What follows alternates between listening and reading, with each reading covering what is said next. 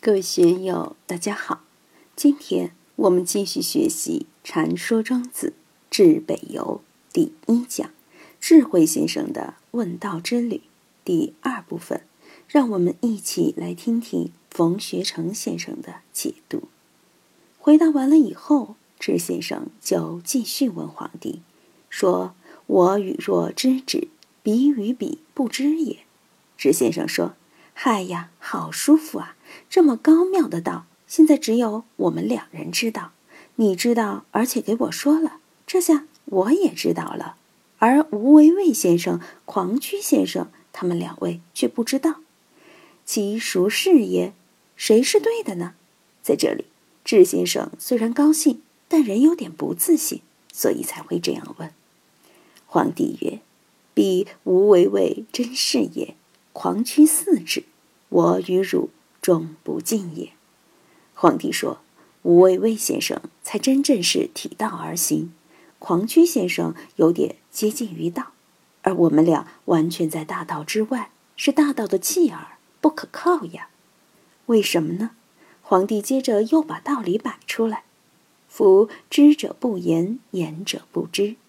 真正知道大道的人，他不会说的，他也。”无话可说，而天天在说道的人是不知道的。比如我天天在这里说，实际上是什么也不知，根本不懂道，在这里说大话。嘿，的确是这样。我们在这里说，我们不知道；我们在这里学，我们也不知道。大概只有刚出世的婴儿最知道，他们才最懂道，因为我们七窍已开，道心已死。就没有搞头了，所以知者不言，言者不知，故圣人行不言之教。真正的圣人是体道而行的，是行不言之教的。道不可治，德不可治。道不像商品可以购买，它也不能被说成是目标，一个我们可以达到的目标，这是不可能的事情。人可为也，亦可亏也。人是什么呢？人是人类社会中的产物，你可为也可不为，义可以有也可以无，所以可为也可亏也，可以损或者可以益。我们做得好，大家赞你是个仁人；做得不好，大家就说你没有义气。仁义是社会性的，道德是大道的自然体现，大道的自然性非人力所能为。社会性的这种仁义是人可为的，可加损益的，礼相为也。这里就点明了道家的社会观念，并与儒家唱对台戏。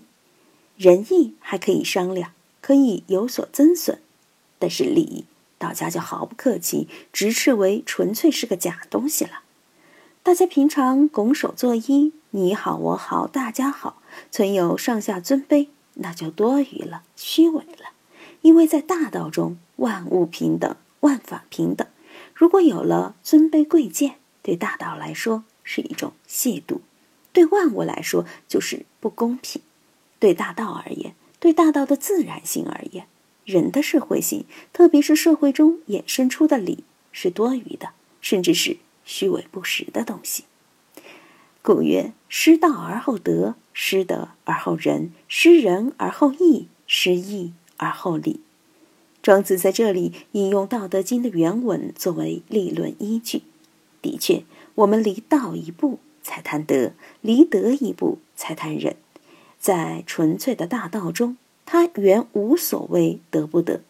你退后一步，有了感觉以后，人的精神念头一起，就看到有道了。有德了，有人了，有义了，有礼了。实际上，在宇宙之中，到哪里去找这个道德仁义？道德仁义都是人心的产物，都是社会化的产物。道德也是人心对宇宙、对大道的妄加揣测。对道而言，对德而言，这种揣测都还有点不完全出自于人情。在道家看来。道德是与社会无关的，一涉及仁义礼，就与社会有关了。这个人仁，那个人不仁；这个人义，那个人不义。于是乎，就有了评判的标准，就像自然界的马一样，套上缰绳，安上马鞍，钉上马蹄掌，然后被使唤着拉车子、抬轿子，就被驯化了。同样，在仁义礼等缰绳、马鞍的框框内，人也失去自然性，变成了一个社会人。道家学说对礼法历来持鄙弃的态度，因为道家学说强调自然性，强调体道而行，体道而生，以看到礼法仁义的弊病。为什么人类智慧之门一打开后，就给地球万物带来了麻烦？在今天，我们是很清楚的。生态学环保主义者已告诉我们不少的道理。我们站在人类的立场上，站在社会的立场上。社会要发展，物质文明、精神文明不得了了不得。但是你站在狮子、老虎的立场来看，他们要完蛋了呀！你站在山川、草原、湖泊的立场来看，他们也全部都完蛋了吗？人类社会的不断扩张，加剧了地球的萎缩，人类是在慢性自杀。所以，从整个地球的生命史、文明史来看，从整个人类社会史来看。在上述一万年乃至十万年的背景下，庄子的说法、道家的说法没有错。现在的老板们为老板服务的那些经济学家、科学家、政治家，只图眼前利益。他们要政绩、要效益、要赚钱、要社会繁荣等，对社会而言也说得过去。而实际上，社会发展越快，对生态环境的摧残破坏也越严重。这样，离人类社会乃至地球生态环境的毁灭、死亡就越近。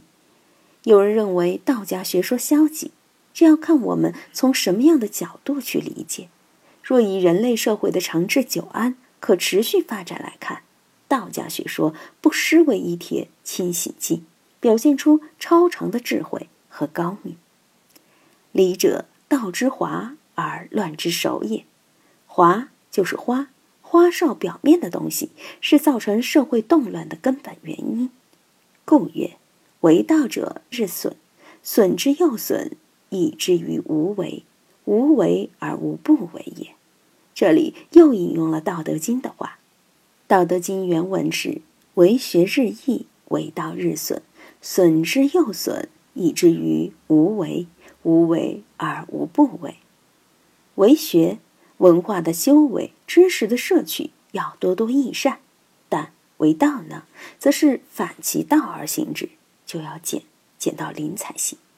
这里实际上给我们提出了一个问题：物生也有涯，而知也无涯。这个知是无穷无尽的，我们也可以说，这个无穷无尽的知等于是无，是无知。生命是有限的。有限的生命就决定了已知半径是有限的，已知半径有限，而我们需要认识的空间和内容则是无限的。所以在你还没有认识到之前，这个未认识的领域对你而言就是一种无知。现在的大学图书馆里充满了各类书籍，文化知识和信息的数量爆炸式增长。一千年以前到哪里去找这些呢？像物理。化学、生物等，一千年前都是没有的。但没有，并不是不存在，它本身是知也无涯的一个组成部分。通过我们认识半径的扩展，逐渐把未知变成已知。我们不断的把未知变成已知，但是这个知永远处于无限小的状态，而未知永远处于无限大的状态。这就是人类面临的一个困境。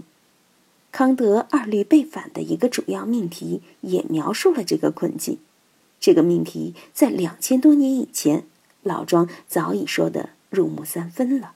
只不过在表述方式上，康德的表述是很理性化的，而老庄的表述是很感性化的。今天就读到这里，欢迎大家在评论中分享所思所得。我是万万，我在成都龙江书院为您读书。